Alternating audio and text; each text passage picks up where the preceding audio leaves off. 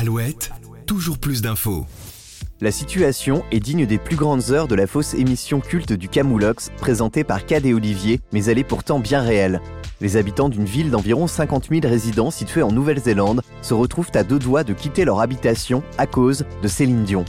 Si on pourrait croire à une mauvaise blague, le problème pose réellement question, à cause de battles sonores baptisés du nom de Siren King, organisés par un groupe de passionnés de musique qui blastent du gros son à travers de gigantesques enceintes. On vous avoue que nous n'avions pas tous les termes au départ, alors si comme nous, ces informations tous plus improbables les unes que les autres vous ont également perdu, on vous résume tout ça dans votre podcast Toujours plus d'infos. Comme le disait un célèbre rocker américain, si c'est trop fort, c'est que vous êtes trop vieux. Mais si vous voulez éviter d'avoir des ennuis, n'allez pas sortir cette phrase aux habitants de Porirura, cette ville de 50 000 âmes située à 20 km au nord de la capitale Wellington. Les résidents de cette petite bourgade d'habitude si tranquille se retrouvent en ce moment au beau milieu d'une torture sonore en forme de dilemme, quitter les lieux ou supporter les nuisances sonores insupportables diffusées à travers des enceintes impressionnantes sanglées sur des gros pick-up.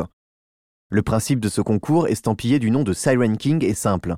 Le vainqueur est désigné au volume sonore, comprenez, plus c'est fort, plus vous avez de chances de l'emporter.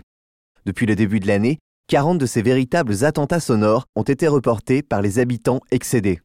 Mais en fait, que vient donc faire Céline Dion dans cette histoire? La raison est plus technique que vous ne le pensez. Selon l'un des organisateurs de ces battles sonores de rue, la musique de la Canadienne est parfaite pour mettre toutes les chances de votre côté si vous souhaitez remporter le concours haut la main.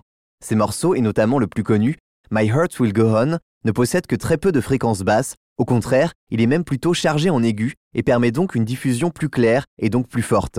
Car dans ce concours, on met la musique le plus fort possible, oui, mais on reste quand même des puristes dans l'âme, et ce titre colle parfaitement aux prérequis des grands haut-parleurs, à travers lesquels la voix de la chanteuse n'en finit plus de résonner de manière stridente en pleine journée, comme au beau milieu de la nuit. Le site change.org, plateforme de référence pour la mise en ligne de pétitions en tout genre mais tout à fait sérieuses, a vu fleurir une nouvelle protestation écrite de la main d'une des malheureuses victimes des bagarres sonores de Porirura, sur laquelle on peut lire ces mots. Trop, c'est trop. Le conseil municipal de Porirura doit agir et arrêter le rassemblement de voitures, de musique explosive et de bruits de sirènes d'urgence à toute heure de la nuit. Les contribuables sont fatigués de l'inaction et de l'attitude dédaigneuse manifestée par le conseil et le maire concernant cette question. Les troubles de la paix doivent être réprimés et les contribuables méritent mieux de la part de leur conseil. Il est temps d'agir et commencer à appliquer l'article 10 du règlement sur les lieux publics contre ces rassemblements de voitures qui troublent l'ordre public et le repos des habitants. En tout cas, si les fournisseurs et les fabricants de boules caisses doivent être les seuls à se frotter les mains de par ce tapage sonore XXL, les habitants, eux, sont sur les dents et on les comprend. On espère que la plaisanterie ne durera pas pour eux, mais également pour Céline Dion, qui est victime de cette mauvaise publicité à son insu, dont elle se serait bien passée elle aussi.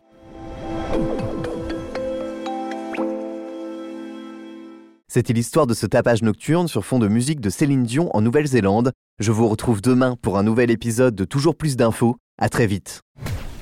Toujours plus d'infos, le podcast de la rédaction d'Alouette qui va plus loin.